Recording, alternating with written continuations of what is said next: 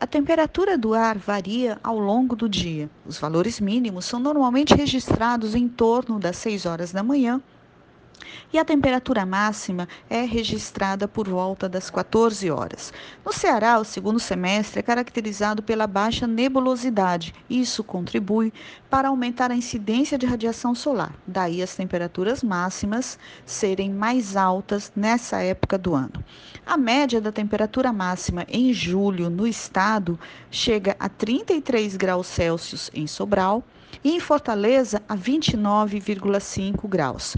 Em 2021, temos registrado valores que ultrapassaram 37 graus Celsius em diversas localidades, como Morada Nova, Jaguaruana, Barro, Jaguaribe e Redenção. Claro que essas temperaturas foram acima da média do período, mas é bom observar que foram registros pontuais e não ocorreram de forma contínua ao longo dos dias. Se aqui no Ceará temos observado essas altas temperaturas, o frio chegou com intensidade às regiões sul e sudeste do Brasil. De acordo com os meteorologistas, uma frente fria com características de frente polar é a responsável pela onda de frio. Frente fria é uma zona de transição entre uma massa de ar quente e outra de ar frio, que geralmente se forma em regiões de grande contraste térmico.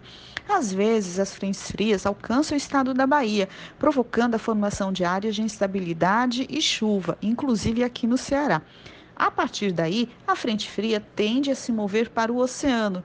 Assim, seu deslocamento mais ao norte acaba não acontecendo pelas próprias condições meteorológicas da região.